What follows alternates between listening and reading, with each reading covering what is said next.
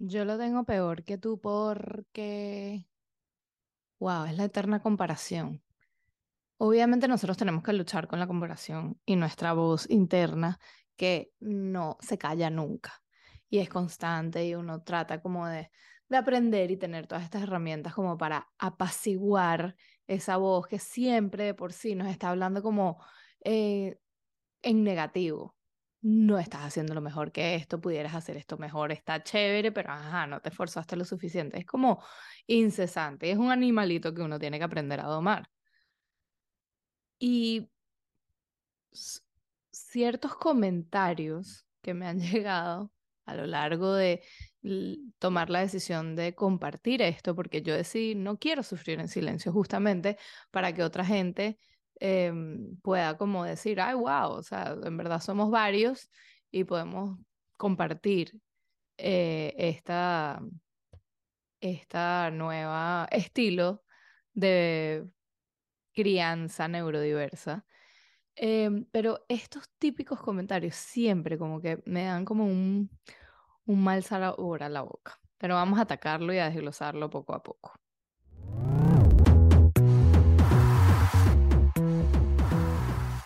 Bienvenidos a Autismo sin Miedo. Me llamo Federica Tobar y soy mamá de dos niños dentro del espectro que me impulsaron a transformar mis duelos y miedos en aliados, porque siempre habrán miedos, los sustos del pasado, los terrores del presente y los pánicos al futuro. Solo al enfrentarlos y aceptarlos radicalmente, nos liberaremos de la culpa, los estigmas y los tabús de la condición para finalmente comenzar a empatizar, conocer, integrar y normalizar la neurodiversidad y haciéndolo siempre sin miedo. Empecemos.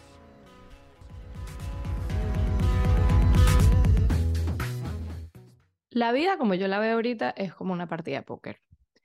Se te dan unas cartas y tú tienes que jugar esa partida lo mejor que tú puedas, porque esas son las que te tocaron. No las puedes cambiar, puedes maximizar el juego de lo que es tu vida para tener el mejor potencial, el mejor resultado.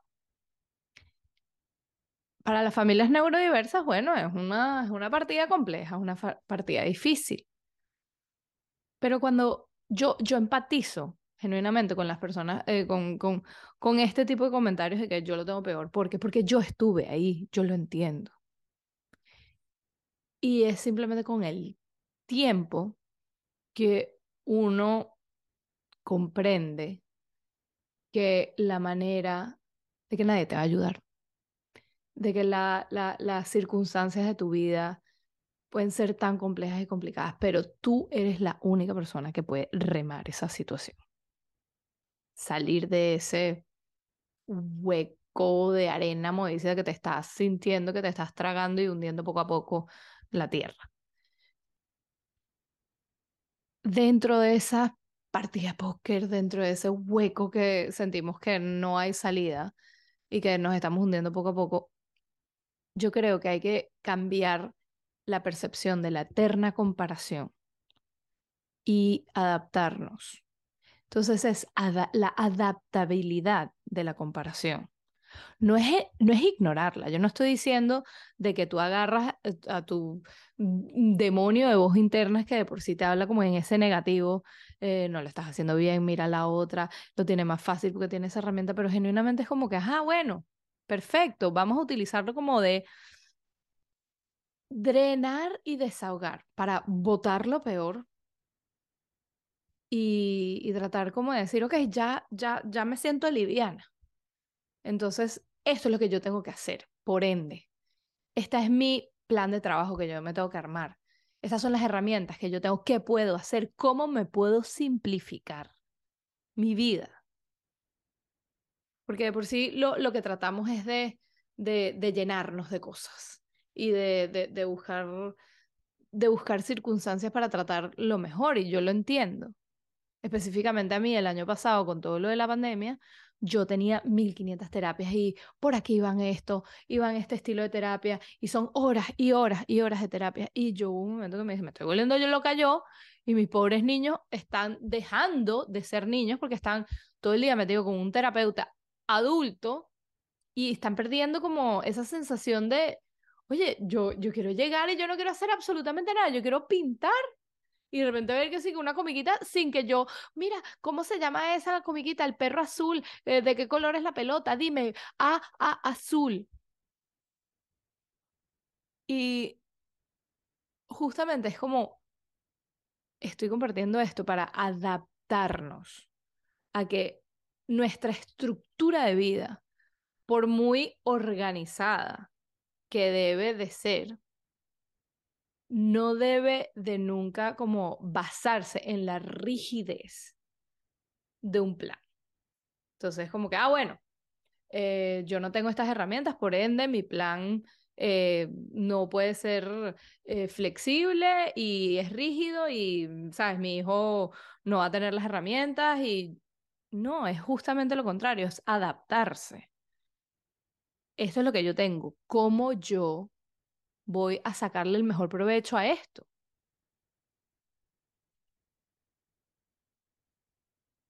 Genuinamente, como yo me lo estoy tomando como no tipo hate, de comentarios de hate, estoy empatizando con una persona. Em, pero estoy tratando de buscar una manera que es como que el dicho de que dice que la gente más feliz no es lo que tiene lo mejor de todo, o sea, porque se puede tener, ay, que la mejor casa, la mejor familia, la mejor marido, el sueldo, el trabajo, el metabolismo, por decirlo de una manera u otra. No, no es tener lo mejor de todo, sino simplemente cómo adaptas lo que tú tienes para potencializarlo a la mejor vida posible que puedes tener. Y eso es diferente para cada persona. Y no es tampoco determinar el éxito o la felicidad de una persona se le aplica al otro. Puede ser absolutamente blanco y negro, distante, o tener su gama de grises.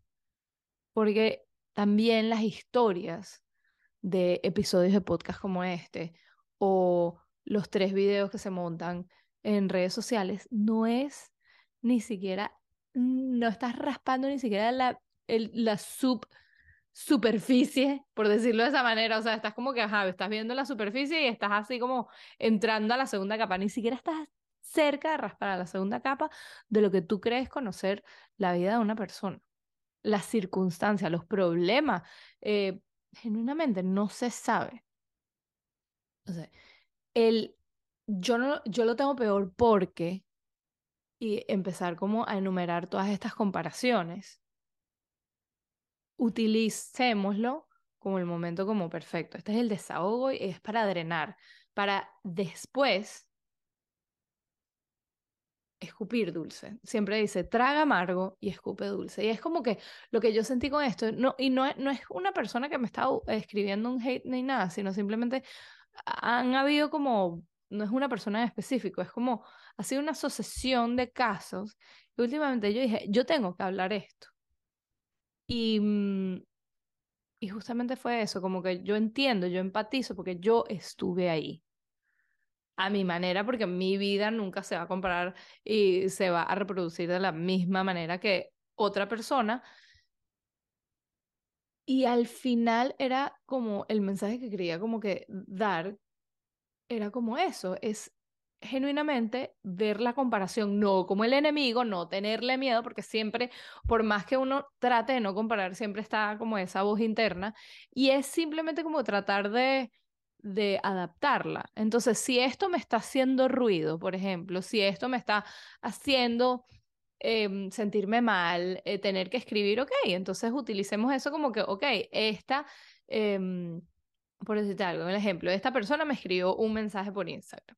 Entonces, ok, esa persona por Instagram, de repente yo le hice un ruido, la incomodé de una manera de que ella se sintió en la necesidad de escribir entonces, perfecto, yo empatizo con ese, con ese estilo para que tú espero que hayas drenado y hayas votado para que el próximo paso sea buscar ese plan de trabajo. Ok, esto es lo que tú te tienes que sentar sola y decir, esto es lo que yo tengo que hacer, estas son mis circunstancias, estas son las herramientas que yo tengo que hacer, cómo me voy a adaptar en esta locura de mundo, porque es una locura.